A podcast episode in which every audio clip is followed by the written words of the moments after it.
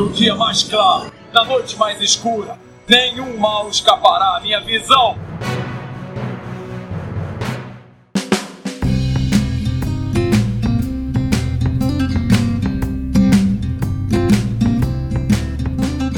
Sejam bem-vindos ao setor 2814. Eu sou Carol Bardesi. E aqui é o Bruno Castro. E hoje, pela primeira vez, nosso Josélio. O pessoal acho que já deve estar tá acostumado com esse nome, porque quem escuta minha leitura de recados lá no final, ele sempre está comentando. E dessa vez a gente trouxe ele para conversar um pouco com a gente. Josélio, se apresente aí. Olá, meu nome é Josélio, sou redator do blog Mix HQ e é um prazer estar aqui participando com vocês. E, não, e lembrando que o Josélio já é colaborador do Setor 2814, faz parte da equipe agora, né? Então, bem-vindo a primeira vez aqui, né?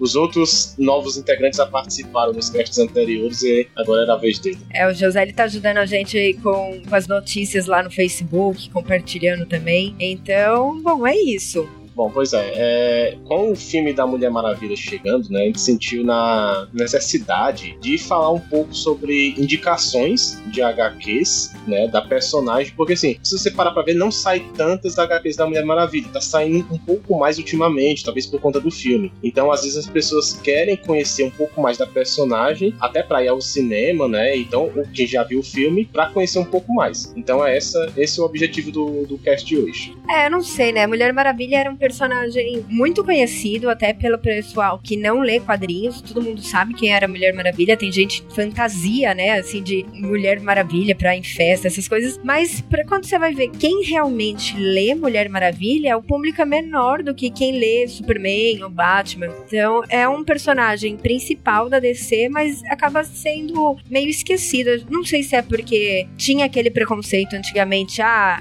isso é coisa de mulher. Não sei mesmo. Mas mas é, a intenção é essa, então, fazer. A gente aqui não vai dar spoiler, então deixar bem claro desde o começo, não é um cast com spoiler. A intenção é, putz, escutei eles falando lá, achei interessante a premissa da história, achei legal, vou atrás para ler. Então é dar sugestões do que o pessoal consegue achar por aí e ler sobre a Mulher Maravilha. José, você que é um pouco mais velho, você lia Mulher Maravilha quando você era um pouco mais novo? Tinha essas revistas pra ler? Eu comecei a ler Mulher Maravilha depois de Crise nas Infinitas Terras depois que eu li a saga lá e começou a sair a Mulher Maravilha em Super-Homem número 38, que já era Mulher Maravilha do Pérez, foi que eu comecei a ler e a partir daí fiquei sempre lendo, assisti, assisti a animação dela, assisti a participação dela na série da Liga da Justiça, nos longas animados da Liga. Me decepcionei com aquela série que foi produzida no começo dos anos 2000, só fizeram um episódio piloto e agora 2000 mega, e agora estou mega ansioso pelo lançamento desse móvel. Bom, e agora então entrando no nosso assunto, né? Mulher Maravilha, indicações. Quem vai começar é o Bruno. Bom, assim, a gente vai começar falando desses HQs na ordem cronológica. Então, a primeira. Não é a primeira HQ, na verdade, o primeiro arco que eu escolhi foi a fase da Mulher Maravilha na Era de Prata, que foi do Mulher Maravilha volume 1, do número 178 até a edição 204, né? Que vai de 68 até 73. Na verdade, essa fase da Mulher Maravilha foi bem icônica, porque foi a fase que ela perde os poderes e a gente conhece um pouco da Diana, né? Que até então você conhecia mais a Mulher Maravilha a Diana era uma pessoa mais obscura, não, não tinha tanto. não sabia tanto da personalidade dela. E assim, até eu queria ressaltar que quem quiser ler esses HQs, porque não estão disponíveis atualmente, assim, no, no relançário, no caso. Mas, assim, tem um site que eu indico bastante chamado Guia dos Quadrinhos e você pode colocar lá Mulher Maravilha Volume 1. Aí você vai ver cada edição, qual edição lançada no Brasil. Ah, ok, é uma edição lá de 1980 e pouco. Aí você pode pelo menos saber em algum sebo, né? Você pode passar por lá e ver que tem essa edição, você pode comprar para ler, né? Eu vou até deixar aqui no site a, a, o link, né, pro Guia dos Quadrinhos, vocês podem é, ver cada edição da Mulher Maravilha. Bom, esse arco ele foi escrito pelo Dennis O'Neill, né? Para quem sabe, o nome dele é bem importante na, na DC. Ele foi bem influente nas histórias do Batman daquela época e também da história do Lanterna Verde, naquela adaptação, né? Lanterna Verde e Arqueiro Verde que a gente citou, né, naquele cast de indicações número 6 que a gente fez. Então, para quem conhece o Dennis O'Neill, ele ficou da edição 178 até a 2001, né, escrevendo esse arco de histórias. E quem desenhou essa bem grande parte desse arco foi o, o Mike Shadowski. O nome dele é, talvez seja bem desconhecido de todo mundo, não sei se vocês conhecem, né, pelo nome, mas ele foi bem importante porque ele, foi ele que escreveu a primeira revista, escreveu não, desculpa, foi ele que desenhou a primeira revista da Liga da Justiça, né? Na verdade que era The Brave and the Bold 28, que é aquela revista com a capa do Starro, né, aquela estrela gigante. Ele também desenhou a primeira, o primeiro crossover da Liga com a Sociedade também. Então toda essa parte importante da Liga, ele introduziu o Arqueiro Verde, o Átomo, alguns personagens também. Ele também desenhou os Homens Metálicos, desenhou o grande herói da DC, né, que é o Fera Plana, que ninguém, ninguém liga pra ele. Mas então, a gente assim, já falou são... um pouco dele, né? Do Arqueiro Verde, Lanterna Verde. Isso, a gente falou no, no cast no passado de indicações. Então, assim, fica a curiosidade, né, do Mike Stelsky. E, bom, assim, o que queria falar dessa história, né? O diferencial desse arco mesmo é saber conhecer um pouco mais da Diana. Então, na primeira edição, na 178, onde o Steve Trevor ele é acusado injustamente de um assassinato, aí a Mulher Maravilha tenta ajudar ele, mas acaba fazendo ele ser preso. E a gente vê que a Diana tenta investigar e até consegue se livrar dele. Aí no final da edição, até ele fala assim: Ah, eu tô começando a olhar a Diana com os outros olhos, ela que me ajudou e tal. Aí ela, a Diana percebe: Ah, se ele se apaixonou pela Diana, que é ela mesmo, né, a Mulher Maravilha, ele pode se apaixonar por qualquer um e tal. Então ela pega e decide mudar de visual. Então ela faz um novo corte de cabelo lá e tal. Então na edição 179 a gente já vê a Diana com esse novo corte de cabelo e já começa a edição ela sendo convocada pela mãe dela, né, a rainha Hipólita, até a ilha de Temícera. E lá ela foi avisada que, assim, elas estavam já há 10 mil anos na Terra. É isso que eu achei estranho, porque para mim as Amazonas não, não estavam lá. A, na parte lá dos deuses gregos não sabe fazer 10 Não. mil anos. Não, dá não, dá não. Dá não, né? Assim, Ah. acho que é. No máximo, raspando assim, 5 mil anos. Pra elas terem existido, ah, tipo, no comecinho da civilização helênica. Mas enfim, é só um detalhe lá. Aí ela fala, a Hipólita fala que elas estão perdendo os poderes, que estão há muito tempo na Terra, e elas têm que mudar de dimensão para restaurar esses poderes. Aí ela convida a Mulher Maravilha pra ir com ela, só que ela tava preocupada com mais um dos problemas do Steve Trevor. E a Mulher Maravilha decide ficar. Só que quando ela fica, ela perde os poderes lá, ela fica uma, uma mortal. E até assim, a gente comentou no cast dos Jovens Titãs, quando a gente foi revelar a identidade da Dona Troy, teve até uma, um- uma parte da HQ que a Dona Troy perde os poderes. Até o, o se não me engano, o Kid Flash fala: Ah, será que ela foi afetada porque as Amazonas saíram, né, pra outra dimensão? Então, até é um crossover que ia afetando a, a Dona Troy, mas depois se que a Dona Troy não é uma Amazona de verdade, né? Por isso que ela não foi afetada. Enfim, então a Mulher Maravilha decide ficar e foi aí que ela conhece um personagem bastante importante que é o Wai Ching, que é um chinês que ele é cego, só que ele tem uns sentidos aguçados lá e ele é um grande lutador de artes marciais. Aí ele decide treinar a Mulher Maravilha durante todo esse arco e ela começa a, a lutar karatê. Tem até uma capa bastante icônica, assim, na capa da edição de 89, que ela tá com uma metralhadora, então ela usa armas. E assim, essa fase é uma fase que foi bastante inspirada numa série britânica chamada Os Vingadores, né? Até por incrível Ah. que pareça o nome. Que é uma série de espionagem. Já lançaram um filme dessa, dessa série. E um ou dois anos depois, ou um ou dois anos antes do lançamento dos Vingadores da Marvel, eles lançaram um, um remake em longa-metragem desse seriado britânico. Ah, legal. Que é um seriado que durou seis temporadas. E era basicamente assim, era um cara e uma mulher enfrentando coisas de espionagem. Então é isso, assim, eu não vou entrar em muitos detalhes, assim. Quem quiser ler, vou deixar o guia dos quadrinhos, né? Onde você pode encontrar cada edição, caso querem não ser. Ou vocês podem pedir a Panini, né? Pra lançar um dia. Porque assim, ó, a Eagle Moss, ela tá lançando esses HQs também. E nas HQs da Mulher Maravilha, até em qualquer personagem, ele às vezes coloca umas duas ou três histórias da Era de Prata e Era de Ouro. Então talvez possa sair essa história em algumas da Eagle Moss posteriormente da Mulher Maravilha. Tem que ver na lista lá se vai ter mais e quais vão sair. Então pode ser que saia lá. E eu indico bastante. Por que que você indica? Ah, sim, porque eu achei legal essa mudança do, do status da personagem. Porque você não vê a Mulher Maravilha usando os mesmos poderes, usando o laço. Lá ela realmente teve que reaprender. Uma coisa que eu achei até estranha, assim, a Mulher Maravilha é uma guerreira, certo? Certo. Ela, mesmo sem os poderes, sem tudo, ela deveria saber lutar. Eu não entendi por que ela precisou ser treinada por uma pessoa. Eu acho que não sei se foi um erro ou se não sei. O que, vocês acham? Não, assim, faz É um- sentido. É, eu não li, então não sei se eles dão alguma explicação, mas faz sentido a questão. É, porque assim, ela só tem menos força e menos agilidade, mas teoricamente, né? Aham. E, e, assim, essa edição também, assim, a edição 183, uma Amazona volta pra Terra e chama a Mulher Maravilha pra ir até essa outra dimensão, porque tá o, o deus da guerra lá, o Ares, tá tentando destruir elas. Então a Mulher Maravilha ela tem contato, né? Mas só vai e volta, né? Porque elas ainda estão restaurando os poderes. E no final, na edição 204, ela acaba que do nada as Amazonas voltam, não explicam se já estão restaurados ou não. Aí tem uma, uma negócio que a Mulher Maravilha perde a memória, eu sei. Mas o que fiquei mais interessante nessa edição 204 que é a primeira vez que eles inserem a Núbia, né? Que, pra quem não conhece, a Núbia é a Mulher Maravilha da Terra 23, que é uma Mulher Maravilha negra, quem não conhece. E nessa edição, ela é uma Mulher Maravilha de um outro lugar e ela quer disputar, né, com a Diana quem é a verdadeira Mulher Maravilha. Então, assim, ela é do bem, você quer saber quem é a mais forte mesmo. E assim, eu só li até a edição 204, mas nas edições seguintes eles falam um pouco da Núbia, né, pra quem tiver curiosidade de conhecer um pouco mais da personagem. Que é ponto fraco nas edições é, as histórias são muito, assim, soltas, né? Assim, sem pé nem cabeça, às vezes. É um, acontece uma coisa bem besta. Tem uma edição que aparece uma garota lá na casa da Mulher Maravilha, ela invade, vê um, umas pessoas que você não dá pra entender quem é. Assim que a edição começa e termina, você. Pô, pra que, que eu li isso, né? Mas no final, pra conhecer a personagem da Diana, é, é bem. Eu recomendo bastante. Legal. E agora, Josélio, então, em ordem cronológica, é você.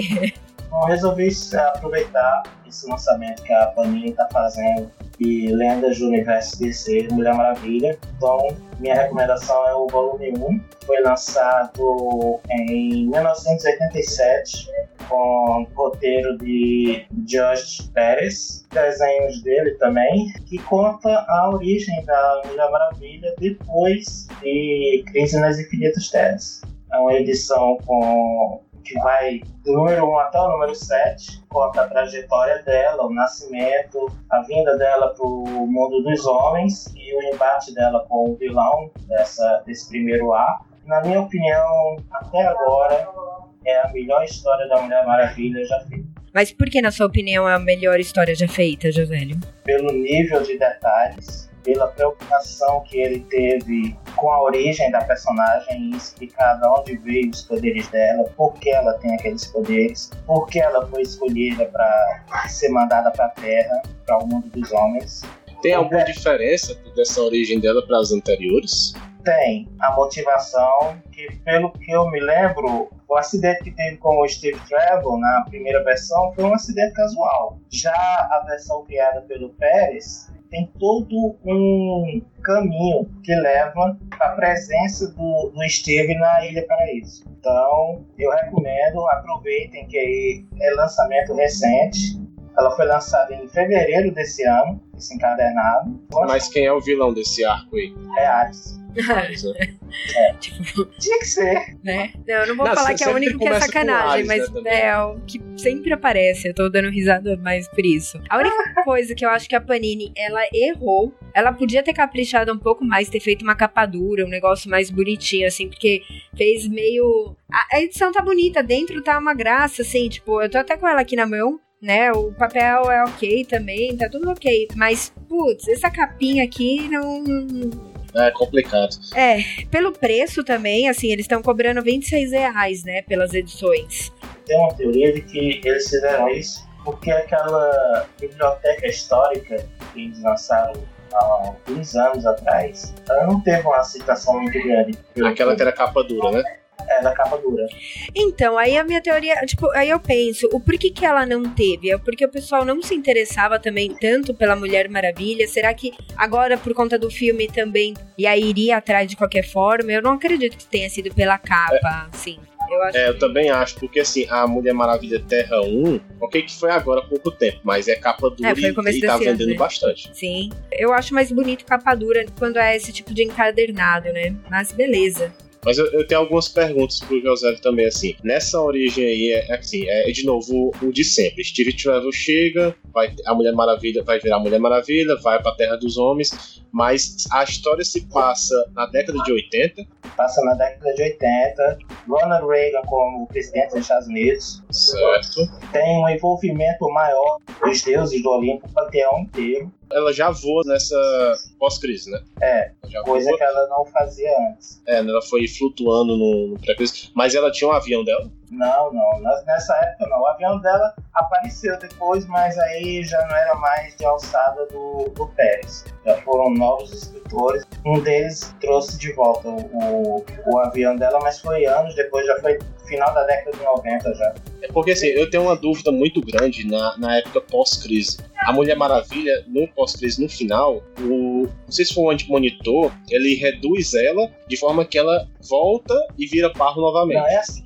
Naquela cena que o antimonitor dispara contra a Mulher Maravilha pré-crise, ele já estava enfraquecido do embate. Então a rajada era para matar. Só que o que ela fez? Ela fez com que a Mulher Maravilha revertesse no tempo, chegando ao ponto dela se tornar novamente o barro da Ilha Paraíso, da qual ela foi formada. E o efeito, não me pergunte como, que eu nunca consegui entender, continuou fazendo com que a- as Amazonas voltassem para a Grécia. Não que elas decidissem voltar para a Grécia, era como se a gente estivesse voltando em uma fita, rebobinando. Mas é que assim, parece que foi desnecessário ter feito isso aí. Eu acho que só complicou um pouco mais. Então a gente vai ver algumas incoerências, né? Mas, mas enfim, é, não, é só assim, essa curiosidade que eu queria saber. Lançaram o volume 2 em março desse ano, contendo as edições da 8 até a 14. Também foram lançados em 1987, ainda com a arte do, do Pérez e roteiro dele. E o que eu chamo a atenção nessa edição é, é a gente descobre a importância que o Steve Trevor tem na vida da Diana. A gente descobre o porquê das Amazonas foram levadas para a Ilha Paraíso. Tem a coisa que eu mais gosto, que é citações à mitologia grega. Tem muita citação à mitologia grega, muitos personagens da mitologia grega aparecendo nessa, nesse encadernado. E em abril desse ano foi lançado o volume 3, com as histórias que vão do, da edição 15 até 19, que trata do primeiro embate entre Diana e a feiticeira Cis, fazendo com que elas duas se tornem arqui-inimigas. Eu só uma dúvida aqui, o primeiro volume vai de que edição? Da 1 até a 7. 1 a 7, o outro da 7 a 14. Pô, o terceiro volume é só 15 a 19? 15 a 19, mais Action a Comics. edição da Action Comics 600. Ah, ah, tá certo. Beleza. Você fala que no, no primeiro volume o vilão é o Ares, no terceiro é a Sussy e no 2, que tem algum vilão central? É porque assim, o 2 ele é chamado, eu pelo menos chamo ele, de Desafio dos Deuses. Que é um monte de provas que os deuses impõem para Diana. Então tem vários inimigos. Ah, entendi. Inimigos da mitologia grega. É o que mais me atrai nesse cadernado. Me atraiu quando saiu nas edições mensais. Já no terceiro volume, a vilã é a feiticeira Cis. Só uma coisa, a Mulher Maravilha ne- nessa do Pérez, ela, depois que ela, ela vai com um dos homens, ela é banida da ilha, ela pode ir e voltar. No começo, ela precisava da ajuda de Hermes, do deus Hermes, para fazer essas travessias. Quando é depois, ele presenteia ela com as sandálias aladas. Então ela pode ir quando quiser para a ilha. Não tem essa história de isolamento, exílio, por ela ter ido para o, o mundo dos homens. Não. Principalmente pelo fato de que ela se torna embaixadora da Ilha Paraíso. Então, então para finalizar, José, fala os pontos positivos e negativos dessa HQ. assim, Por que, que você indica ela, no caso?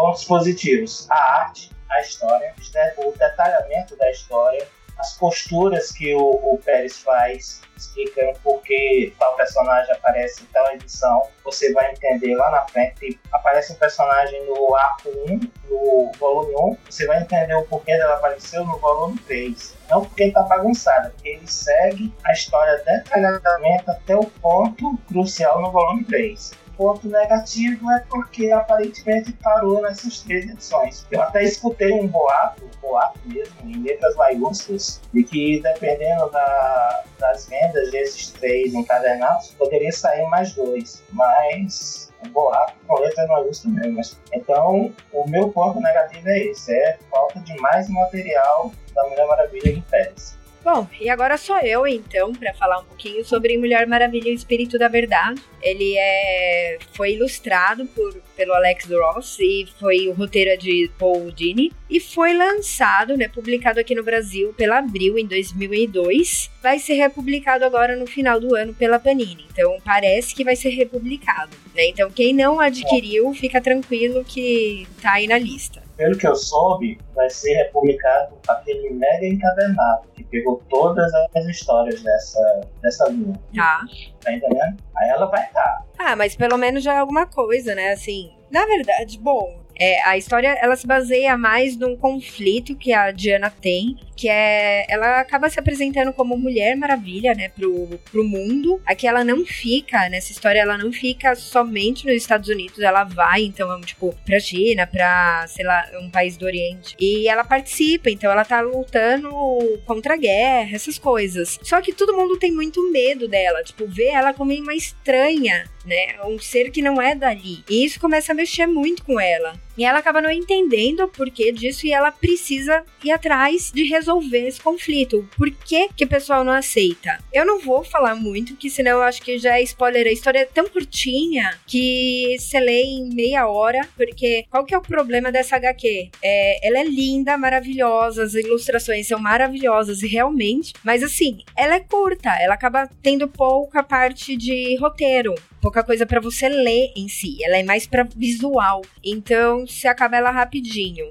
Tirando Liberdade e Justiça, que é um, um formato de HQ mesmo, com balão, recordatório, todas os, as outras edições dessa coleção são dessa maneira. É, é eles chamam de livro ilustrado, né? Assim, tipo, uhum. e não é tanto HQ, mas como é, é mais um livro ilustrado. E aí são depende muito do gosto. Páginas. É, 39. É bem curto. E assim, você imagina. Então tem ilustrações muito bonitas que vale a pena você parar pra ver. E pouca coisa para você ler. Então você termina ela em meia hora, muito tranquilamente. E então, se eu for também ficar falando muito da história aqui, eu acho que eu acabo com com o desenrolar da história, né? Eu mas, vou deixar só, quieto. Mas deixa eu te perguntar uma coisa. Tu falou que o pessoal estranhava ela, mas é uma história de origem também? Não. Aqui ela já começa como Mulher Maravilha, você não sabe como ela veio, como que ela foi parar, isso não, não é desenvolvido. Isso é bem legal, porque também Mas todas... é a primeira aparição dela, né? Não, não, ela já tá como mulher. É tipo, essa história é só uma história realmente dessa, desse conflito que ela tava tendo com ela mesma, assim. Por que, que as pessoas não me aceitam como Mulher Maravilha? Porque elas não estão entendendo o que eu estou fazendo, eu tô aqui para ajudar entendeu? Pelo Mas é um eu, período na história pelo, dela. Pelo que eu lembro, da época eu, da última vez que eu li essa edição, o problema maior dela são nos países mais. É que não são americanos.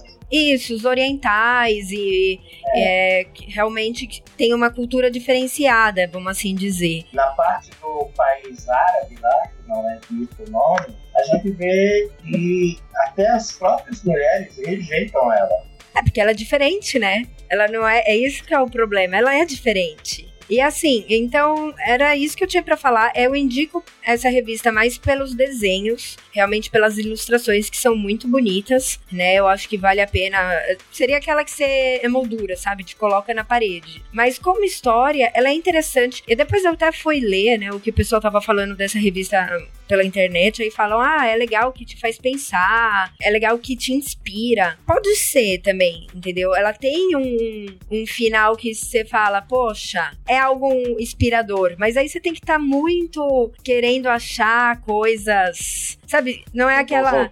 É muito na boa vontade. Então, o pessoal, assim, sente que acha uma moral, quer achar algum significado. Não quem sente que, ah, vou ler só uma história, entendeu? Então, assim, quando você senta pra tentar ver, é, ficar pensando em cima, tá, tem até nessa boa vontade você consegue. Mas eu acho que vale a pena. E é isso. Eu não vou dar spoiler, não. Eu ia até pus assim pra dar um aviso de spoiler, mas eu vou deixar quieto, porque eu não tenho mais o que falar. Então, ela é, é bem curtinha mesmo e vamos esperar aí a, o relançamento dela, então. Só apreciem a arte? Só assim. É, assim, todo mundo fala que a história é muito boa e eu não achei isso. Então, é, é, eu acho que é mais gosto, realmente, entendeu? E, e é isso, cada um não tem o que fazer. É que também é Vai lá. expectativa, né? Se, se todo mundo falar uma história muito boa, muito boa, você fica parando assim, é, É, cadê, pode a, ser. cadê a parte que o pessoal viu tudo isso, né? Mas, mas tudo É, bem. pode ser. É, é só realmente assim. Então, eu não quero ser xingada aqui, por favor. Quem gostou,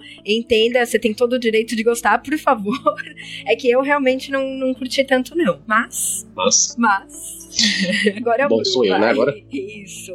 Bom, vou falar agora sobre um arco da Mulher Maravilha que se chama Mulher Maravilha o Círculo, que foi das edições 14 a 17 do volume 3, isso em 2008. Bom, essas edições foram escritas pela Gail Simone, na verdade até ela iniciou justamente nessa edição 14 e ela escreveu até a edição 44, que foi em julho de 2010. E assim, o que eu achei estranho é que essa edição 44 foi a última edição e os 952 começou somente em setembro de 2011, se eu não me engano. Bom, e assim, é, sobre a Gail Simone, né? Ela é bem conhecida pela. Ela escreveu a revista das Aves de Rapina, ela ficou bem famosa por conta disso. E também ela ganhou bastante reconhecimento na Batgirl da, dos 952. Ela fez uma Batgirl bem moderna, assim, que, que foi bastante comentada na época. Eu vi também que ela, ela escreveu uma revista DC chamada O Sexteto Secreto, mas eu não sei muita informação disso. E atualmente eu não sei se ela tá na DC ou se saiu.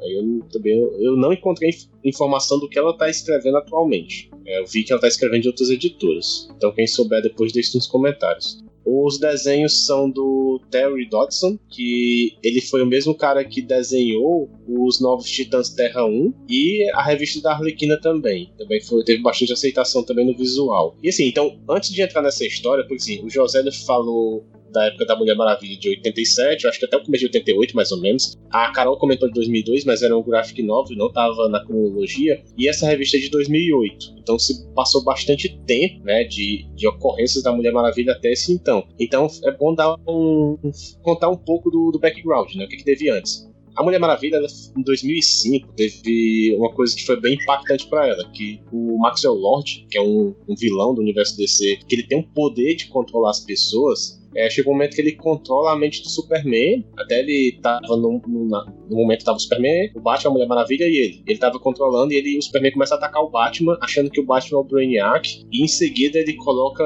é, controla o Superman pra atacar a Mulher Maravilha, achando que ela é o Apocalipse. Só que o Superman é muito forte, assim. E até é engraçado, assim, o Superman derrota, quase mata o Batman, né? O pessoal que fala que o Batman ganha do Superman, só se o Superman deixar, né? E se deixar o Superman louco, ele acaba com todo mundo. E assim, aí no caso, a única maneira que a Mulher Maravilha encontrou de parar o Superman foi quebrar o pescoço do Max Lord, né? Te- Teve que matar ele, porque senão o Superman ia matar todo mundo. O próprio Max diz pra ela. Que é, isso é, se pra você acabar com isso, tem que me matar. Até ele fala isso, né? E ela realmente mata, isso dá bastante consequência. O Superman fica puto com ela, porque não era pra ter feito isso, mas, poxa, na situação. É até engraçado que parece um pouco com a situação do filme, né? Se parar pra pensar. Só que no caso do Superman, o Superman viu que não tinha solução, teve que matar o vilão, porque senão o vilão ia matar aquelas pessoas, né? Até parando pra pensar agora, pode ser uma referência a isso. E, e assim, então a Mulher Maravilha, depois dos eventos da crise infinita, que foi toda uma saga, ela viu que ela perdeu o rumo, né, de embaixadora. Então ela decidiu parar de ser Mulher Maravilha e então ela entrou para um, um departamento, né, ela, ela decidiu adotar uma identidade de civil e é daí que ela decidiu adotar a identidade de Diana Prince. Quando ela virou tipo um agente secreto e tal, e fica nesse departamento durante um ano. Depois ela decide voltar a ser Mulher Maravilha novamente. Só que aí a Cersei, né, até a vilã que o José comentou no volume 3, ela joga um feitiço na Mulher Maravilha, aí a Mulher Maravilha vira humana sem poderes,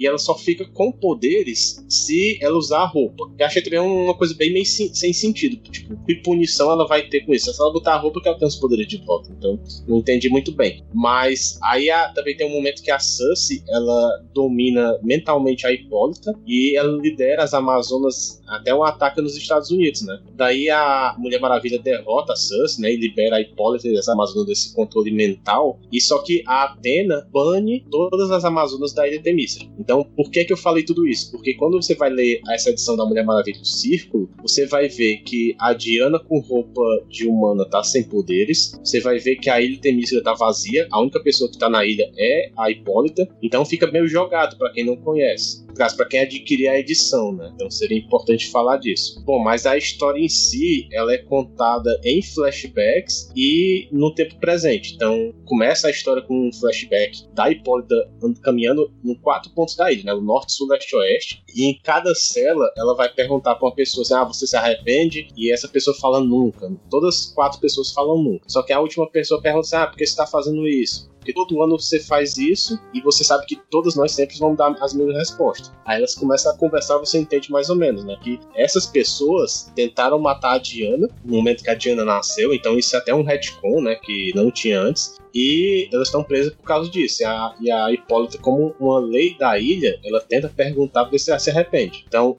são quatro mulheres, né? Quatro Amazonas. É a Mirto, a Cheris, a Filomena e a Alcione, né? Até que no Brasil traduzido como Alcione, mas no original é, um, é Alcione com K.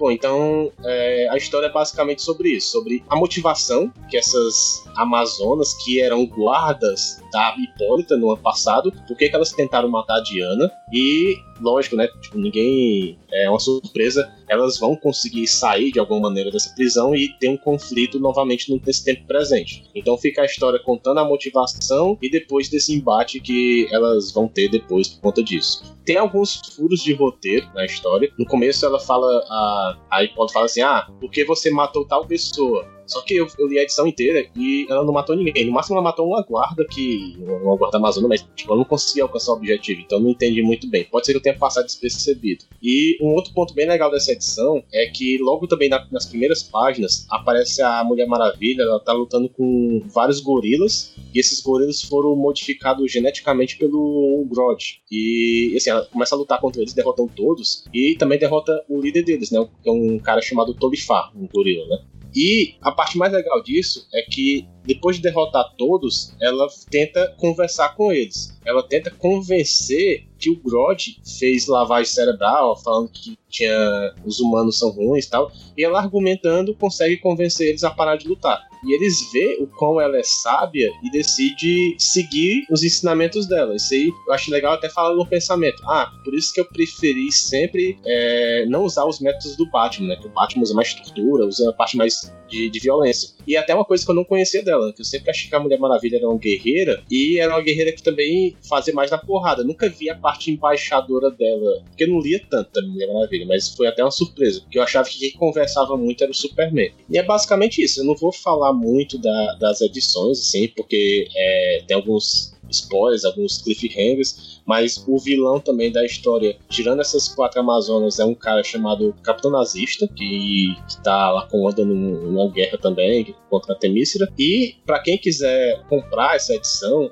a Eagle Moss lançou, né, um, encadernado com, com as, são quatro histórias, né, que é 14 a 17. E saiu na Eagle Moss número 17 aqueles encadernados da Moss. Então eu sugiro comprar essa edição porque é uma história bem legal. Tem alguns furos de roteiro, ok, mas é uma história que dá para entender um pouco da, da Mulher Maravilha também e, e de como teve essa mudança na origem dela. Capitão Nazista tá na história? Tá, tá na história no tempo presente. Ele organiza um exército para invadir Temísfera, porque Temísfera tá vazia. O cara é inimigo do Shazam. Porque ele é assim, é, parece um humano comum, assim. Ah, e um detalhe, porque eu contei também, é, as Amazonas foram proibidas de, por causa da guerra lá que a se dominou, e foram proibidas de é, voltar para ele. Então a Mulher Maravilha está proibida de voltar para ele também, só para avisar. Então ela tem que encontrar uma maneira de burlar essa lei, né? Ela tenta falar com vários deuses é tanto que aparece um deus, ela vai para falar com os deuses, acho que é Odin que ela fala. Tem um cara parecido com Thor também, com, com o pai do Thor, se não me engano. Então é bem legal que aparece alguns deuses. Então um deles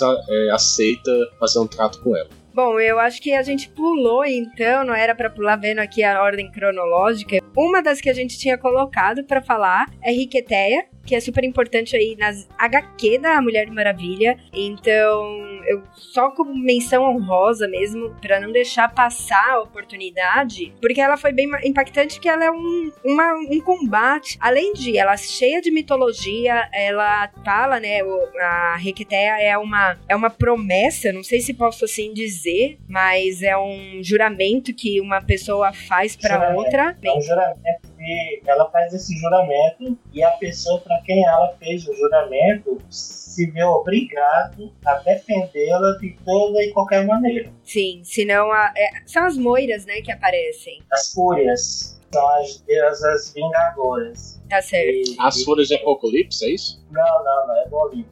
É, não, isso é, é eu não sei a, da onde elas vieram assim, mas é cultura grega aí, alguma coisa. Porque parece bastante isso. Eles mostram que isso é algo que vem desde o passado. Então tem, tem uma história por trás, por exemplo, o personagem que aparece aí é a Daniele. Na verdade, essa história gira em torno dela, né? Que é uma garota que aparece pra Mulher Maravilha e faz esse juramento. Então, existe essa história, só que o legal também é ver o combate entre a Mulher Maravilha e o Batman, né? Eu vou falar desse spoiler porque é, é a capa, então todo mundo sabe que essa cena é icônica, né? Da Mulher Maravilha segurando ali o Batman com o pé. Então vale muito a pena. Eu acho que é, foi uma revista escrita, o roteiro é do Greg Rucka, né? Então vale muito a pena mesmo. É super bem escrita, é Assim, não mostra a origem da Mulher Maravilha, não é uma revista de origem, só que ela é completinha. Nessa fase aqui, ela já tá assumida como embaixadora, ela mora na embaixada de Temícera, nessa cidade, Sim. Eu, eu não lembro, mas eu acho que é Nova York. Tá totalmente dona da sua vida. Dona de si, né? A, é, dona de si, exato. Ela não, não tem mais a servidão que ela demonstrava no, no início aos deuses. Ela já está mais segura de si. Ela continua reverenciando os deuses, mas não de forma cega. Mas mesmo assim, ela se vê obrigada a cumprir o juramento de, de súplica que a garota faz para ela ela obedece esse juramento porque ela, por exemplo, ela vê as fúrias. Um humano normal não vê, mas ela vê.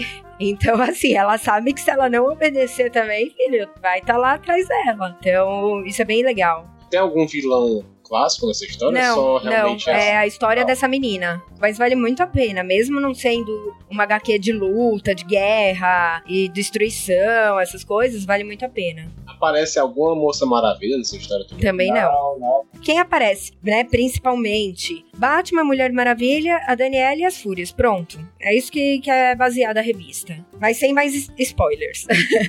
E se passa em, na cidade ou também se passa em Temícera? Não, na cidade. Não, é na cidade. Na cidade. Eu acho até que é Nova York.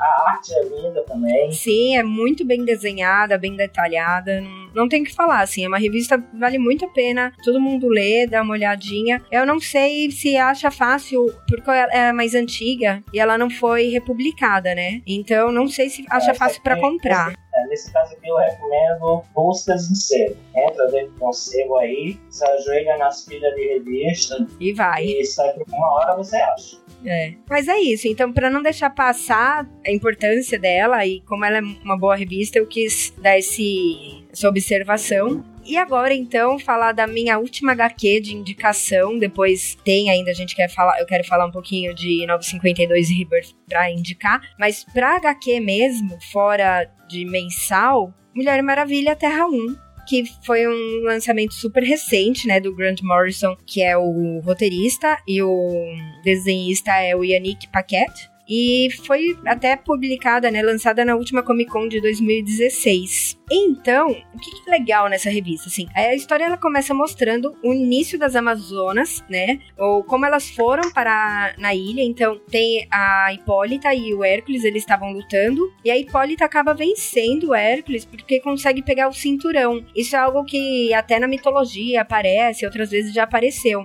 né? Até quando a gente falou do cast da Mulher Maravilha lá da Era de Ouro também aparece o cinturão. Só que nesse caso ela rouba o cinturão do Hércules, então ela consegue tirar a força força dele. E aí, isso foi quem falou: ah, pega o cinturão do Hércules. Foi Afrodite. E aí, Afrodite ainda, é, depois que ela, a Hipólita, ela vence o Hércules, a Afrodite ainda faz elas irem pra Temícera. Cria assim, né, separando o mundo dos homens e Temícera.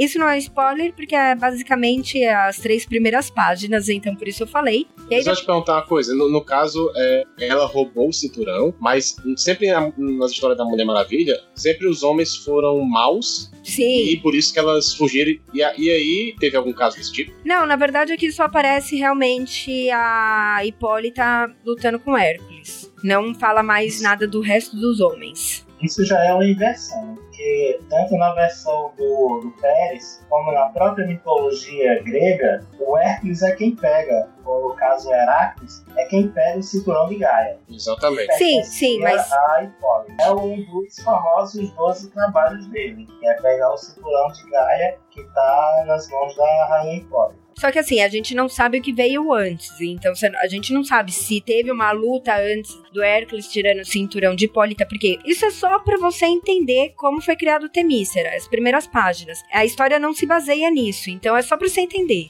É, ele dá um, uma observação aí. É, aí depois, logo depois desse comecinho, já pula. Isso foi só para falar, olha, foi criado o Temícera. Separou as Amazonas, né, essas mulheres, do resto do mundo. Ponto. E aí depois dá um salto de 300 anos e já vai pra Temícera do atual. Corrigindo, são 3 mil anos. E a história começa com a Diana, né? Já vestida de Mulher Maravilha, mas era ainda Diana, né? Ela ainda se via como Diana, voltando pra Temícera, presa. Ela está se entregando. Aí você fala, putz, o que que acontece, né? E aí mostra que vai ter um julgamento, então desenrolar da história é esse julgamento da Diana sendo presa ou não. Se a Diana é culpada ou não. É bem o comecinho, realmente. A minha, leitura parou exatamente nessa sequência. E aí, assim, a gente vai acompanhar a revista, ela é feita de flashback, e é para ver como que a Diana chega nessa situação, porque é meio estranho, né?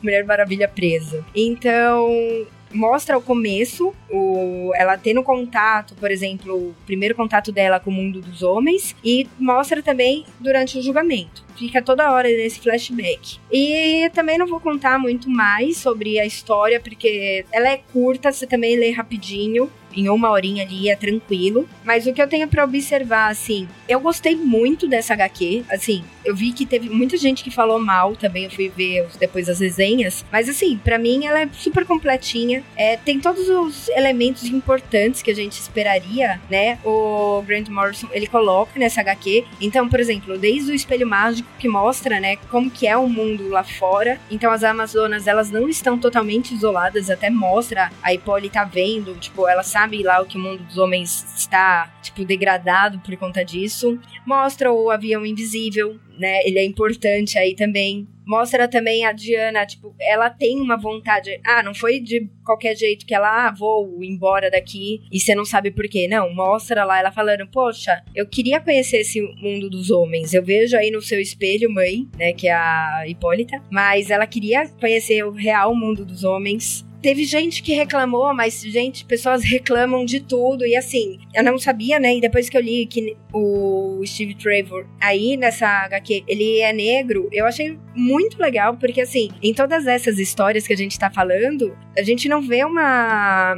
uma abertura, tipo, personagens negros ou diversidade. Então eu acho que ele, o Morrison, ele conseguiu introduzir e tem o porquê também. Ele consegue explicar até de um jeito, depois usar isso daí de um jeito muito legal, né, durante a história. Só um adendozinho. A fase do Pérez, a gente, é, que falou de não ter pessoas negras, na fase do Pérez tem, ele tem, ele criou Amazonas Negras, mesmo sendo gregas, mas Amazonas Negras, a própria capitã da guarda. Ah, não.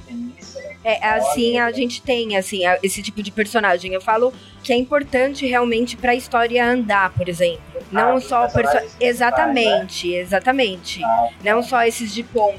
entendi. Ele não precisou mudar, por exemplo, a Diana, que aí eu acho que o pessoal ia reclamar muito mais, mas ele mudou um personagem importante que ficou bom. E tem o porquê, sabe? Isso que eu gostei. Agora, a única que eu não gostei foi a Eta Candy, que ela, tipo, é a gordinha bobinha, sabe? Aquela pessoa tudo feliz, toda muito Você forçada. prepara que o filme vai ser exatamente isso. Ai, mu- é, eu sei que vão, vão colocar, tipo, porque tem que tacar piadinha, mas pelo amor de Deus, gente, não, ninguém é daquele jeito, sabe? É, E se a pessoa vai vem falando ela daquele vai ser jeito com você- aquela personagem do Thor, aquela menina lá que você sempre foi piada. Não sei se é isso. Se a pessoa vem falando desse jeito com você, te tratando como uma criança de 5 anos de idade, você olha e você fala, meu, menos, sabe?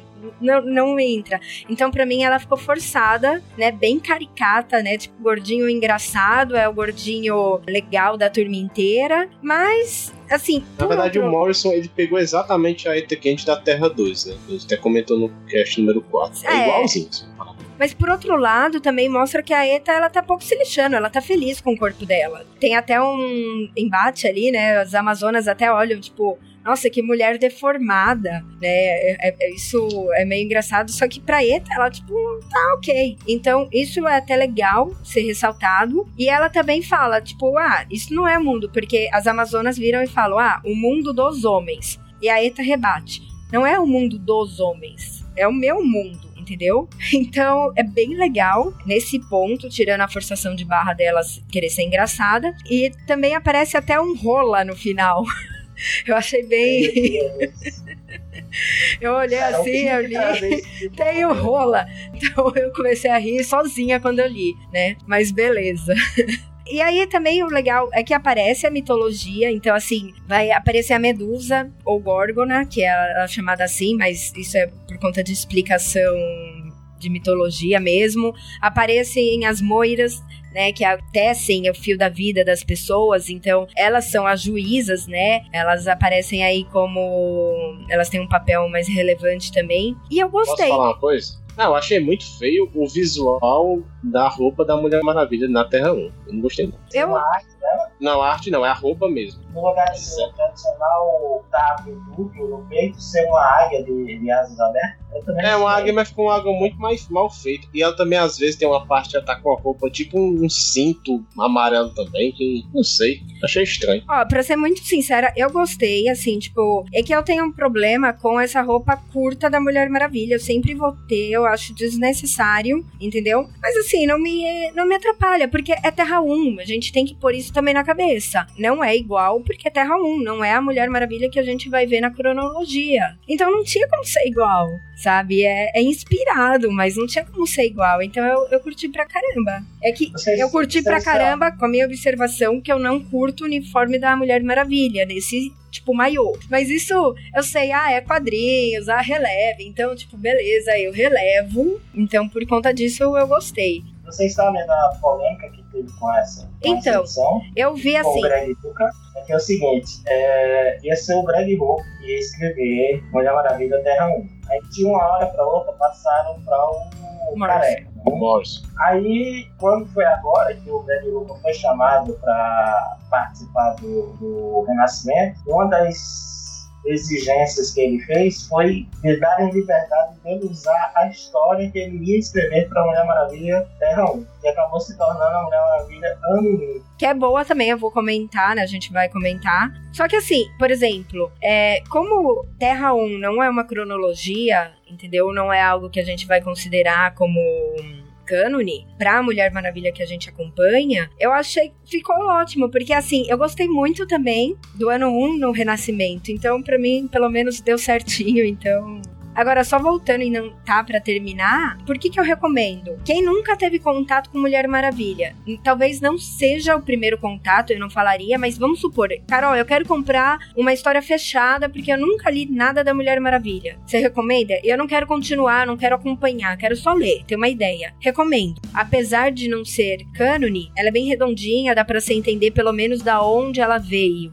entendeu? Apesar também da origem aqui ser um pouquinho diferente, mas dá pra você entender. É super tranquilo. Pois é, se fosse recomendar de, de um HQ pessoa que nunca leu e fosse ler, eu pegava esse volume 1 do Pérez. É que aí, tipo, eu acho que é um pouco mais. Não, entendi. Eu entendi o que, é que a Carol tá dizendo. Você assim- vê, leu, começou, terminou, pronto, não tem que se preocupar. Isso, é uma história fechada. Exatamente. Bagagem. É. Exatamente, entendeu? Você não precisa nem conhecer outros personagens. Você não precisa saber nem quem é o Superman, por exemplo. Pra quem talvez, ah, tô indo assistir o filme e queria ler alguma coisa antes, porque eu não conheço quadrinhos. Ok, pega ela que você vai sair bem. Além da história do roteiro pra mim ser ok, a história ser boa, tá? É, os desenhos também são muito bem feitos, então o Paquete ele fez um trabalho muito legal, não tenho do que reclamar também. Agora, aí eu vi umas discussões, né, sobre ela também. Eu gosto de ler o que eu quando termino de, de ler, eu sempre vou atrás de outras opiniões. E aí, assim, ai, as caras são sexualizadas. Ok, tem a primeira cena lá, até que eu mostrei pro Bruno quando eu tava lendo, eu falei, meu, ninguém fica sentado assim, sabe? Nenhuma mulher, mesmo que for uma Amazônia, não fica assim. Mas eu não achei tão forçado assim, do jeito que o pessoal, nossa, é sexualizado, ela faz muitas caras e bocas. Eu não percebi tanto isso, então ok. E aí falam também que é, a Mulher Maravilha, como símbolo de feminismo, essa HQ não tem.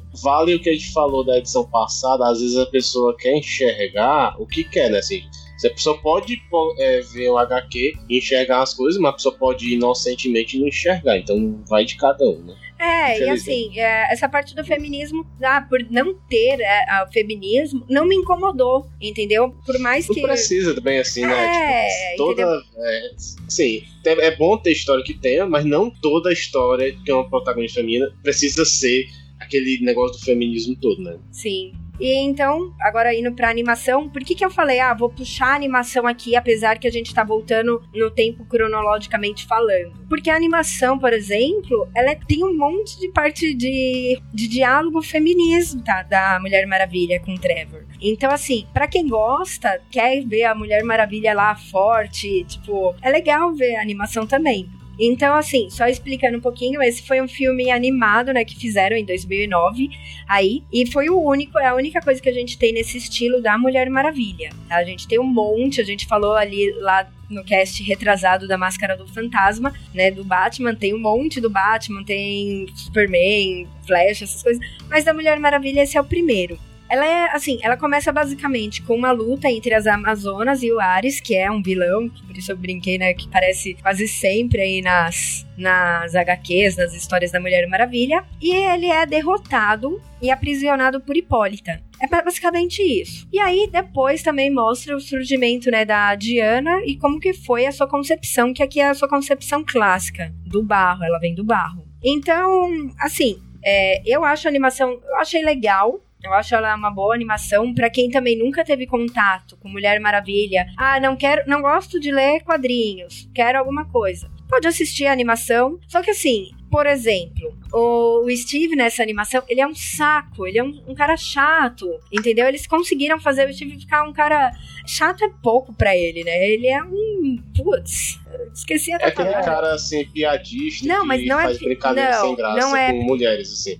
Ele é Não, inconveniente, sabe aquele Sim. cara inconveniente que você, cara, tipo, não, entendeu? Eles fizeram, deixaram ele muito assim, e pra mim ficou muito E a sem Etta graça. Candy, Tá, ela até aquela versão dela loira, né? Ela até ela se joga pro Steve, né? Aí até a Mulher Maravilha faz aquela brincadeira lá, que tipo de mulher usa o- a beleza e tal. Tipo, até ela joga a caneta no chão, tem uma parte lá, né? Que ela Também não tem importância nenhuma na animação, tipo, né? Mas assim, e aí as- os diálogos, a primeira vez é super legal. Por exemplo, a Mulher Maravilha, ela tem um diálogo ensinando a uma menininha, isso dá, pra- eu vou falar porque apareceu bastante no Facebook esses dias, é, ensinando uma menininha a lutar. É legal. Aí assim, tem o segundo diálogo feminista, terceiro, quarto. Sabe quando você fala, tipo, é sempre o Trevor sendo chato, inconveniente, e sempre ela dando uma lição. Aí você fala, por que tudo isso, entendeu? Por que, que ele tem que ser um inconveniente? Por que, que tem que ter tanto? Mas é ok. Pra quem gosta, assim,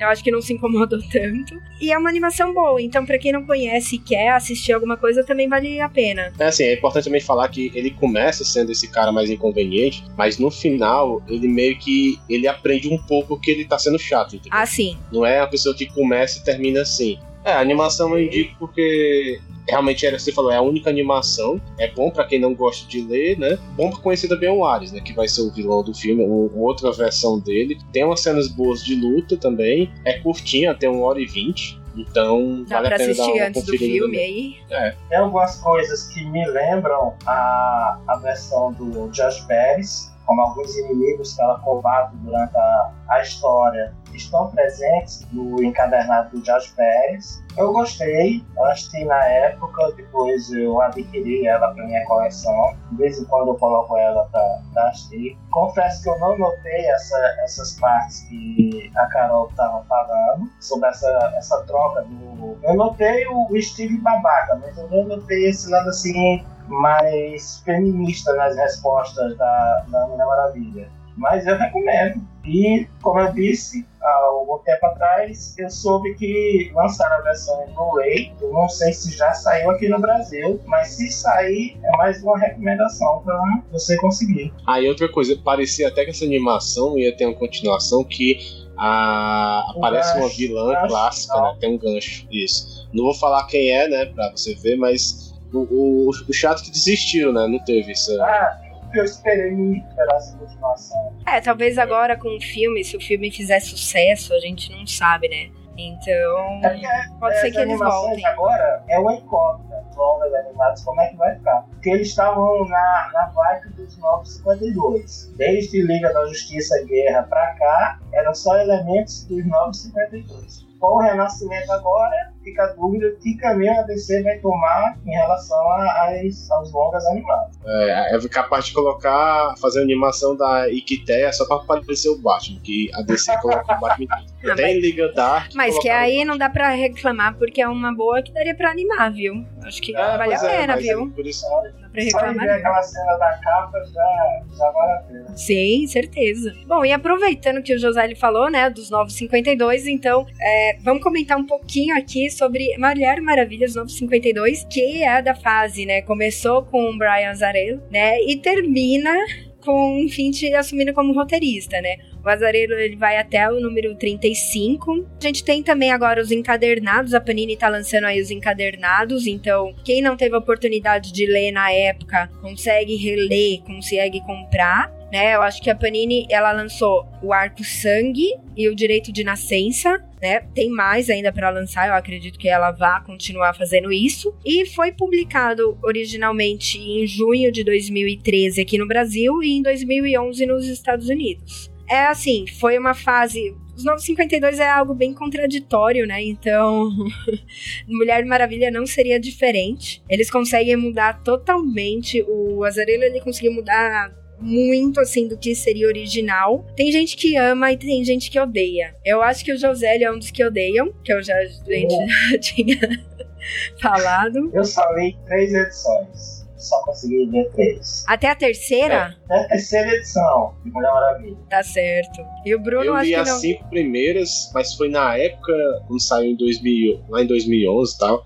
Mas eu- depois eu parei, assim, por outros motivos, mas não voltei a ler, não. Bom, e aí assim, então, só explicando pra quem não leu ainda, não conhece, é o Azarelo ele dá um rumo totalmente diferente, né, o que a gente tá acostumado aí da Mulher Maravilha, então, a origem tecnicamente seria a mesma, no sentido tem as Amazonas, tem o mundo dos homens, a Mulher Maravilha vai pro mundo dos homens, só que assim, aquela coisa que ah, o Steve cai na ilha, ela salva o Steve, aí ela pega o Steve e leva pro isso não acontece. Não tem o torneio. Não tem o torneio, não tem nada. Nada do que a gente estaria acostumado, né, a ver num, no ano 1 da Vamos assim dizer. E ele se baseia totalmente em mitologia. Então, os personagens principais são os personagens da mitologia grega. Aparece um monte aí de personagem: deuses, semideuses, filho, sobrinho, sei lá, irmão, tudo aí de Zeus, entendeu? E a história tem como premissa, então, ela, ela começa: Zeus desaparece. Então, consecutivamente, seu trono fica livre. E aí depois já mostra a Diana encontrando Zola, que vai ser uma personagem constante aí no começo dos Novos 52, que é uma jovem que tá grávida de Zeus. E aí, por ela estar grávida, o pessoal tá querendo matar. Os outros irmãos, assim, querem matar ela por conta desse filho. E basicamente é isso. Então, assim, a Zola encontra a Mulher Maravilha, pede proteção, a Mulher Maravilha vai fica protegendo, e essa discussão entre luta entre semideuses, deuses e tudo mais. Quem que vai tomar o trono? E acaba sendo isso. Nessa saga, ela também muda um pouquinho a origem da Mulher Maravilha, um pouquinho bastante, na verdade. E a Hipólita, ela acaba, ela explica que sempre omitiu a origem da Mulher Maravilha, a origem da Diana, quer dizer, por conta para proteger a Diana. E é isso. Basicamente, resumindo em cinco minutinhos aqui, o começo dos Novos 52. Aí você fala, Carol, vale a pena ler isso daqui? Não. Vale.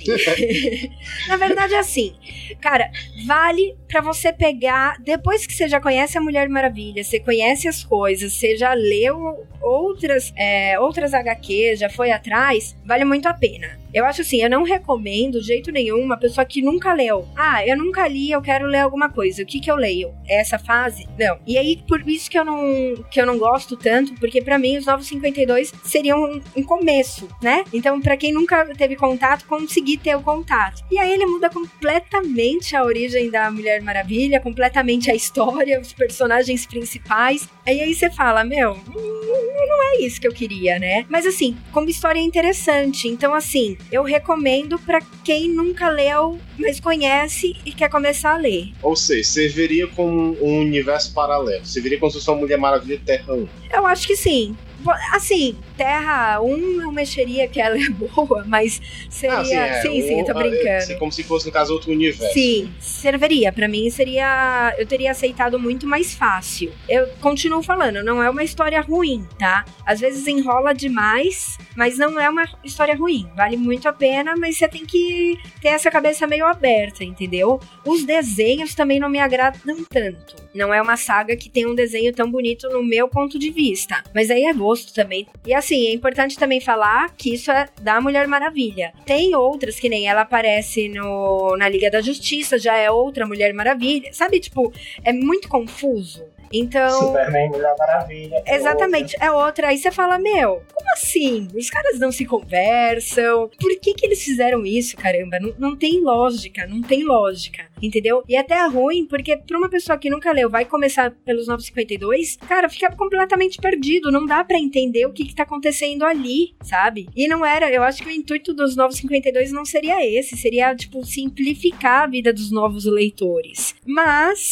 aqui eu falei da Mulher Maravilha, né? Da revista Mulher Maravilha. Essa bagunça que você citou entre as versões dentro de um mesmo universo, versões em revista diferente, não só ficou com a Mulher Maravilha, não. Ah, sim. Foi uma confusão Superman. geral pra O Superman de, de Josh Pérez, passou pouco tempo por causa dessa confusão toda, ele abandonou o título, era totalmente diferente do Superman de Morris. do Morris. Mesmo sendo um Superman do passado de 5 anos, mas as duas histórias não casaram. Que é diferente então, do Superman da Liga do Jeff Jones também foi geral, foi a editora inteira. E, assim, o único que não teve isso aí foi o Batman e o Lanterna Verde, né? Ó, porque assim, ó, eu, eu só queria saber o que, é que aconteceu realmente nessa, assim, o Azarelo foi fazer essa história, ele quer, não, quis fazer a minha história, eu não quero saber de cronologia nem nada, certo? Eu tentei pesquisar sobre isso, mas não encontrei muitas informações. Eu acho é. que ele usou o nome dele, porque o Azarelo, é, sim. o cara americano, ele tem um nome forte. Ele deve ter chegado lá e deve ter dito, aí, eu vou fazer a minha história, vai ser desse jeito aí. Vocês querem? Se não quiserem, eu vou voltar para trabalhar em 100 balas, volume 470.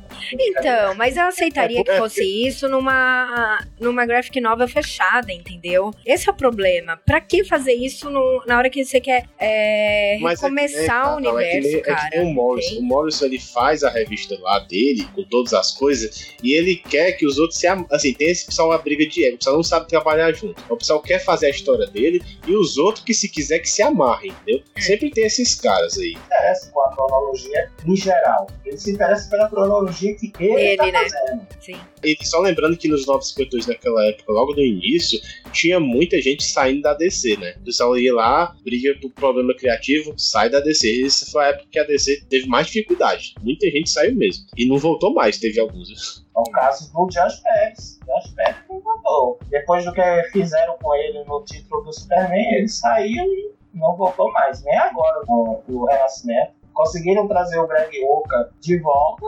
mas queria só comentar uma coisa também. Eu, eu tô olhando aqui a revista número zero da Mulher Maravilha, né, que teve uma vez que a DC, sempre em setembro, ele fazia alguma coisa comemorativa. E um do, acho que foi no segundo ano, eles fez a edição zero de cada um contando a origem. Essa edição da Mulher Maravilha não conta nada com nada. Entendeu? Ah, vai, será que vai ter alguma coisa? É só ela mais adolescente, assim, na ilha, com algumas coisas dela, mas nada. Mas graças a Deus isso acabou. Sim, porque agora nós temos o Rebirth. É...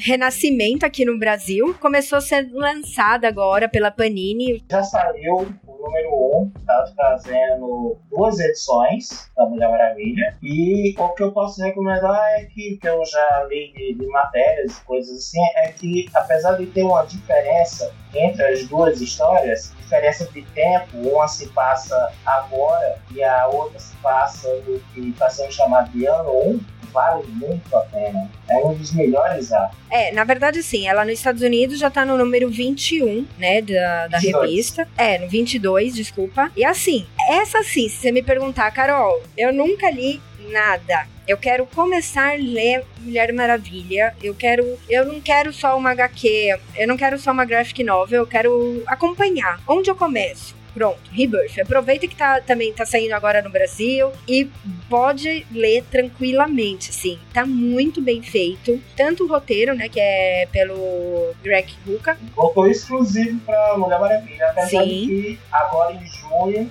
ele vai deixar o título, quem vai assumir vão ser duas mulheres. Infelizmente eu não, não, não tive lembrança de pegar o nome delas. Mas são duas mulheres que vão assumir o título, uma desenhando e a outra escrevendo.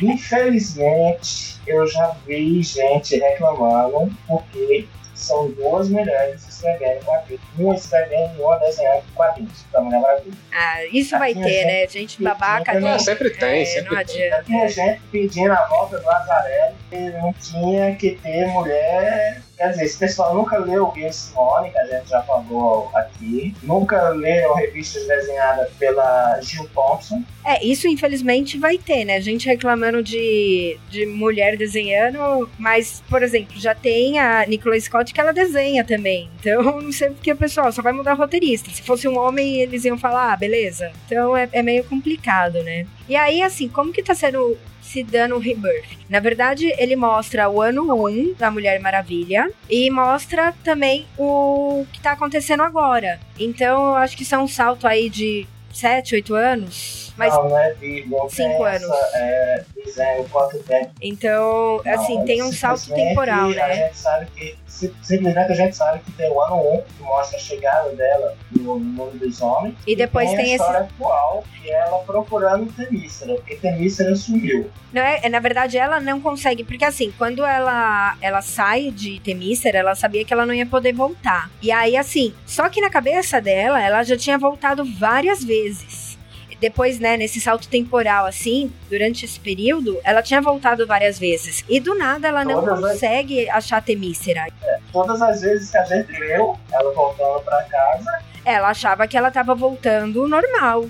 E aí mostra que não, que não é bem assim. Eu também não vou falar muito, porque por, como tá começando agora aqui no Brasil, acho que não é legal tá tanto spoiler também. É só pro pessoal entender, mostrando como a Diana se tornou Mulher Maravilha. E isso vale muito a pena, porque assim, também não tenho que reclamar, eles acertaram bonitinho ali o começo, o ano 1. Por enquanto eu não tive nenhum problema com, com ele. E também os outros arcos que estão se seguindo depois também estão certinhos. Não tá deixando brecha, entendeu? É, assim, é importante também o pessoal novo, no Renascimento, meio que mudou a cronologia de novo. Assim. Que a gente falou, ah, a Mulher Maravilha antigamente veio do barro. Aí a Carol falou os 952, ela já não veio do barro, ela é filha de, de um deus. Na verdade, eu não ia. É o que eu falei, não ia entrar em detalhes, mas na primeira página. É, é... a primeira página não é spoiler. É, vai. É, na verdade, assim, isso é uma memória, entra mais como memória. Ela pensando, se ela veio do barro, ela não lembra se ela veio do barro ou se ela é filha de Zeus, por exemplo, se é uma semideusa. Então ela fica nesse comecinho, ela fica presa, perdida nas suas memórias. A edição não fica um pouco perdida, ah, o que é acontecendo aqui? É. Porque não vai ficar perdido porque é muito bem explicado, entendeu? Assim, você pode começar, por isso eu tô falando, para quem nunca leu, ah, nunca li, não sei que é Mulher Maravilha, e pegar, é muito bem explicado como ele tem esse ano 1, explica certinho da onde ela é, Ah, quem nossa, é a mãe. é, é, não, é porque as pessoas erro. estão acostumadas, às vezes, a pegar uma edição e ver a como surgiu a Mulher Maravilha. Assim, aquela parte da guerra, parte do torneio, é isso aí que eu tô falando, entendeu? Aí a pessoa já vê ela como Mulher Maravilha e. Ah, cadê a origem dela? Tem gente que, que isso aí, entendeu? Uhum. É só pra não é, ficar preocupado com essa parte de origem por enquanto. Eles estão arrumando isso ainda. Tem um amigo meu que ele já comprou a edição número 1 e foi uma coisa que eu expliquei a ele, ou melhor, dois amigos meus. Você pode se sentir estranho nas primeiras páginas, as primeiras mesmo. Caso você não, não venha lendo a personagem antes. Ela pega alguns requisitozinhos do que aconteceu antes, tipo a guerra de Darkseid. Mas na medida que você vai, vai lendo, já pega o, o bonde seguindo já. Uma coisa até que eu recomendei para eles e eu recomendo aqui novamente. Não estranhe, não estranhe o começo, as primeiras páginas desse número 1. É um pouco complicadozinho, mas nesse mesmo número 1 você já vai pegar a explicação e aí, meu amigo, é só se divertir e esperar a próxima edição. Por isso, hoje é o que eu mais recomendo, e até assim, pra começar a acompanhar mesmo a DC nos quadrinhos, assim, seria Rebirth. Pode começar tranquilamente. Como você não tem que ter uma bagagem grande e a, ela acaba explicando as outras coisas que acontecem, você consegue acompanhar tranquilamente. E é isso, então, de Rebirth, que eu acho que, que tem pra falar também, e indicar. Tá muito bem desenhada, também os desenhos estão muito caprichados, não tem nada daquelas que você fala, putz, o cara não perdeu um minutinho aqui pra fazer um detalhe, não. Certeza que eles demoraram pra fazer porque tá muito caprichado, assim, não, não tenho o que falar. Mais alguma coisa das HQs, alguma coisa que vocês queiram falar? A gente, a gente passou por grandes HQs, né, da, da personagem, grandes fases dela. Lógico que ficou algumas de fora, então dá pra você também pesquisar, também top 10 de HQ, você pode dar uma olhada também. Apesar de Mulher Maravilha não ser o personagem que mais tem material, tem bastante. Então, se a gente for falar de tudo, meu, esquece. É, vai ficar até amanhã tem falando. pouco material, mas tem, tem conteúdo. Isso. Aí acaba esticando. Exatamente.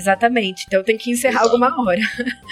E assim, então é, tentem é, consumir algumas das coisas que a gente indicou. Se é, leu, deixa nos comentários o que vocês acharam das histórias. Se já leu anteriormente, ah, já li 952, deixa o que, que você falou. Se tá lendo Rebirth, tá lendo alguma dessas aí. A do Pérez também tá sendo saída. Então é isso.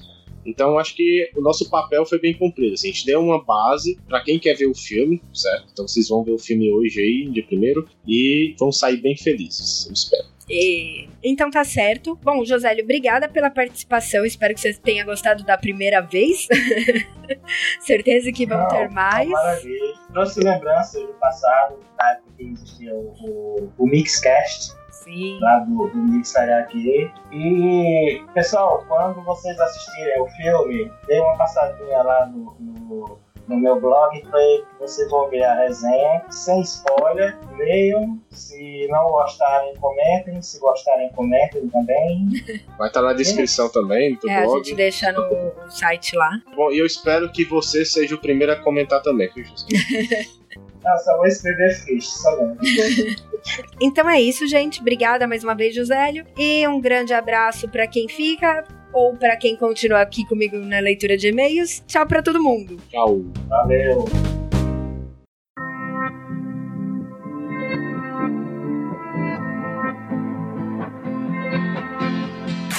É isso, então estou voltando aqui para a leitura de recados deixados no site. Antes de eu começar, eu sempre esqueço de falar, né? Então eu queria lembrar todo mundo, por favor, pessoal, quem ainda não curtiu ou não acompanha a gente pelo Face, curte a nossa página no Facebook, curte a gente no Instagram, siga a gente no Twitter, que isso nos ajuda muito. Bom, eu vou também ser um pouco mais breve nos recados, porque eu ia falar aqui, nessa leitura de e-mail, sobre a mitologia grega. Só que eu descobri que ficou muito grande, eu tinha muita coisa para comentar, então a gente fez um cast à parte. Ele vai sair provavelmente nos próximos dias aí, pelo menos até o dia 5. Ele vai sair. É mitologia grega baseado na Mulher Maravilha, não é um cast da DC em si, mas ficou bem legal. Eu acho que para quem gosta dessa parte e quer entender um pouco mais da onde surgiram os deuses, eu achei que ficou bem legal. Dá uma olhadinha aí, não esquece, tá? É isso, então vamos lá para os recados. Primeiro, vou começar com o Leandro, vou começar de baixo para cima. Foi o Leandro MM, que deixou no seu sobrenome, deixou aqui o recado. Então, ele acha que o principal problema do filme do Lanterna Verde foi aquela ida e volta, né? Vai e volta, espaço, terra. É, ele também fala que podiam ter colocado o Hal vivendo alguma aventura do lado do Sinestro e no final descobrindo que ele era um vilão.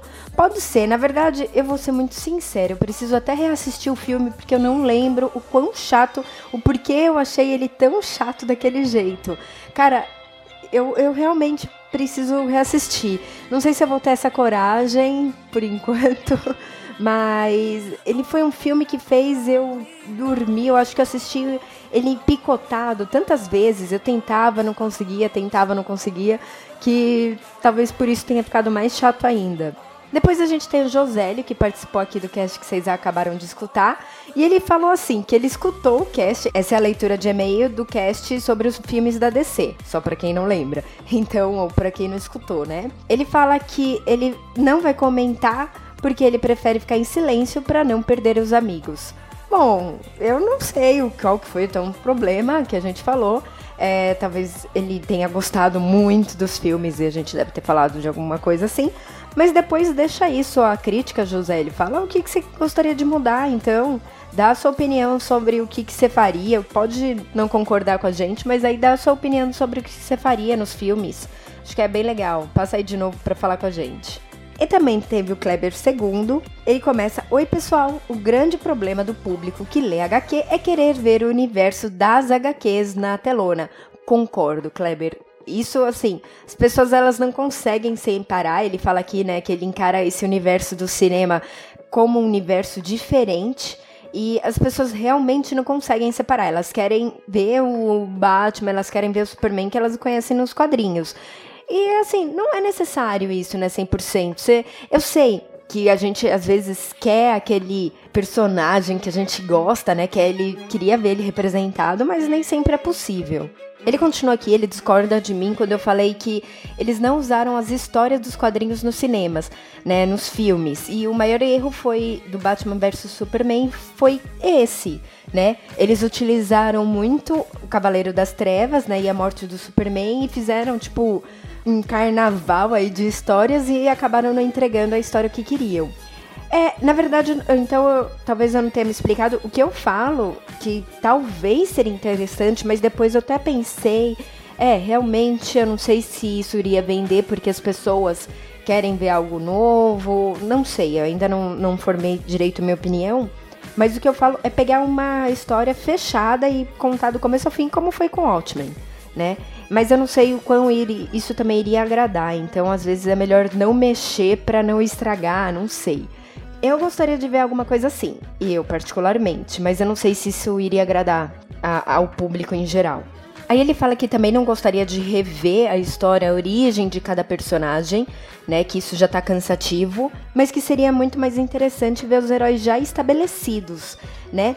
E ele acaba concordando aí agora comigo que os novos Titãs seria um, um título bom para principalmente fidelizar o público jovem, na média dos 12 aos 16 anos. Agora eu tenho que contar.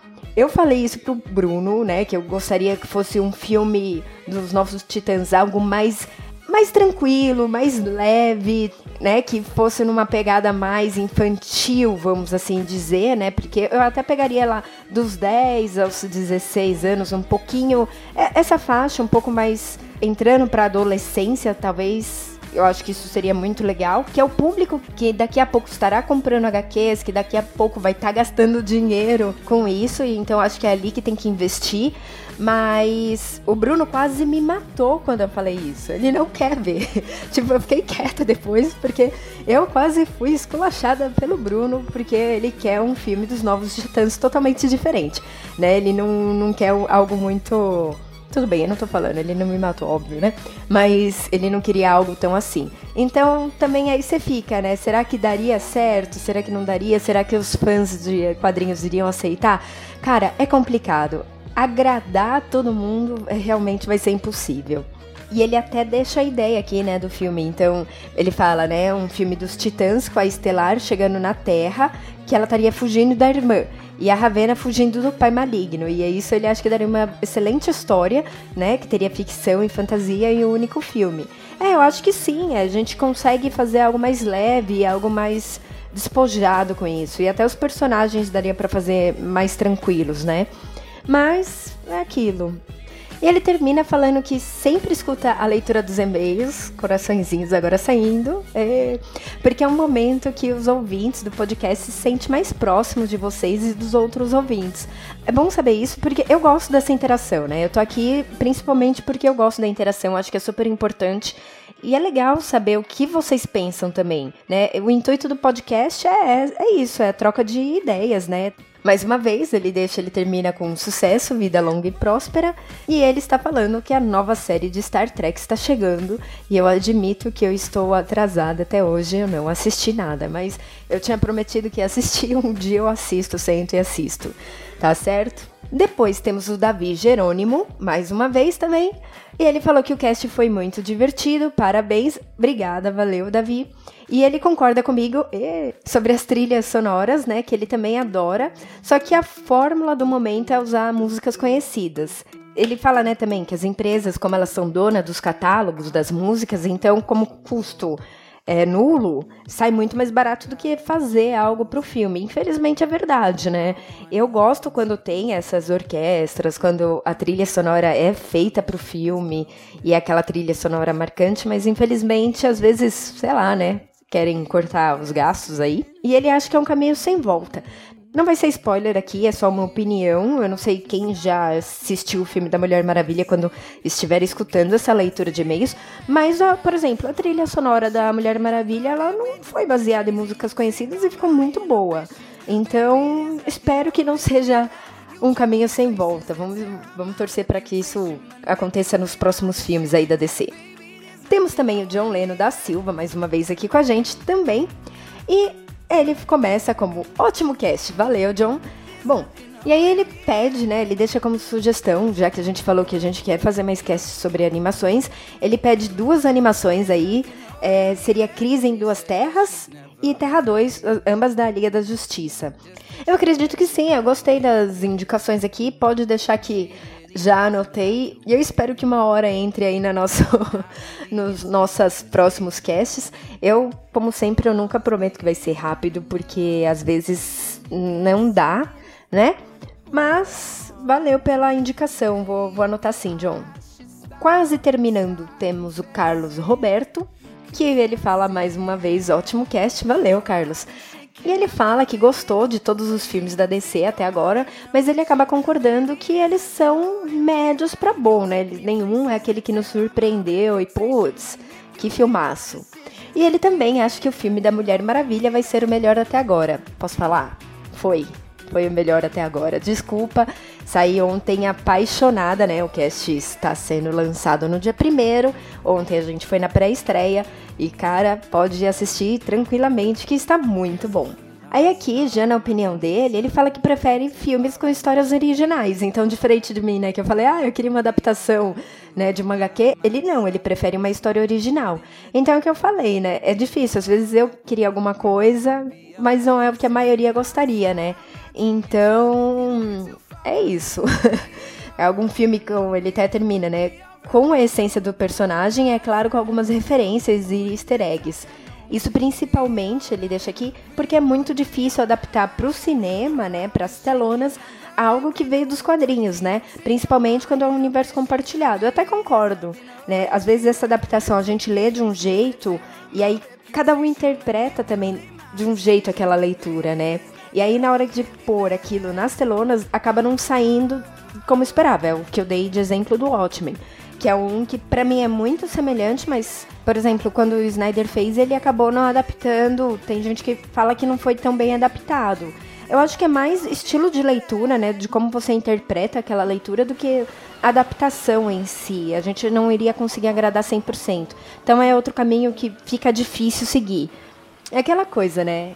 Por exemplo, saindo completamente da DC agora.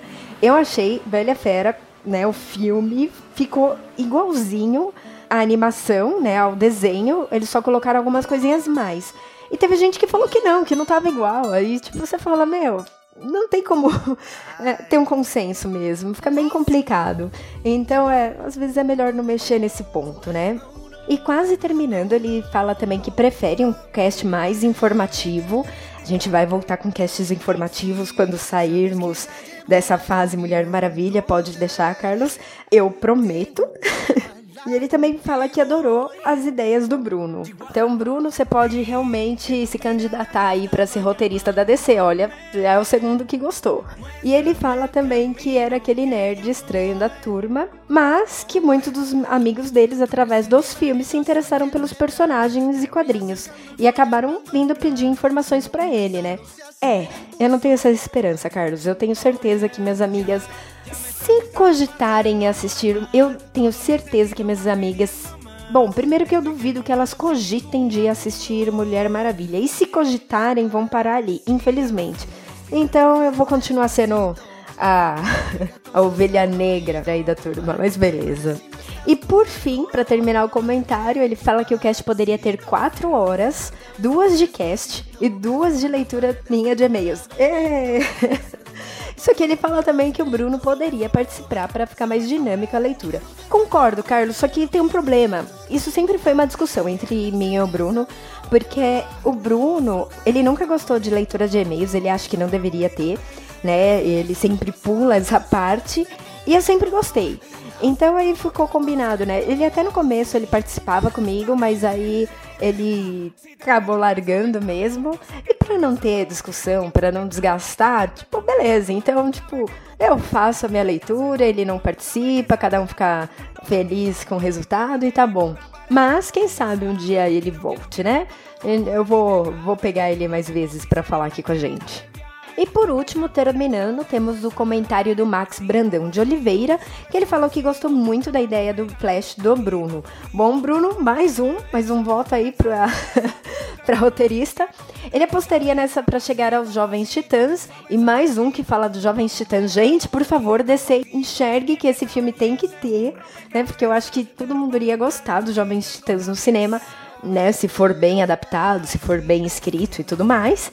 E ele termina que, quem sabe no futuro, uma junção da Liga e dos Jovens Titãs em um filme contra supervilões. Cara, imagina, ia ser, ia ser sensacional. Mas, né, por enquanto a gente só fica aqui na torcida e espera que aconteça, porque realmente deve valer muito a pena ter esse filme, cara. Bom, e era isso que eu queria falar para vocês. Então não percam meu cast de mitologia grega tá? Eu fiz com muito amor e carinho. Tem a participação de um convidado também, não sou só eu, mas foi feito com muito amor e carinho. Então espero que vocês escutem, pelo menos, né, para depois virem aqui comentar comigo. E o nosso próximo vai ser sobre o filme da Mulher Maravilha, óbvio, esse aí não é nem dúvida nenhuma, que vai ser no dia 15. Então, até daqui a alguns dias, um grande beijo para todo mundo e tchau.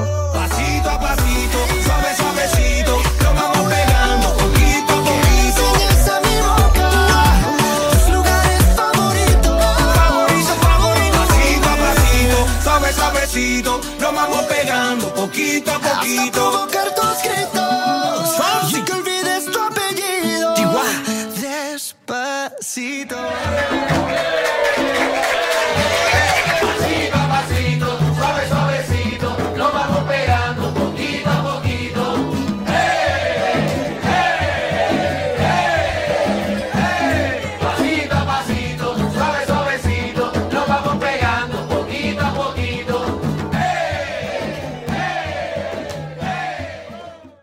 Parece que o filme já tá bem desenhado do que vai acontecer na minha cabeça, entendeu? Então, o que eu espero dele vai ser realmente uma coisa que não, não vai, como a Carol falou, não vai inventar demais. Vai lá, vai ter a guerrinha, vai enfrentar o Ares e tal, tudo bonitinho.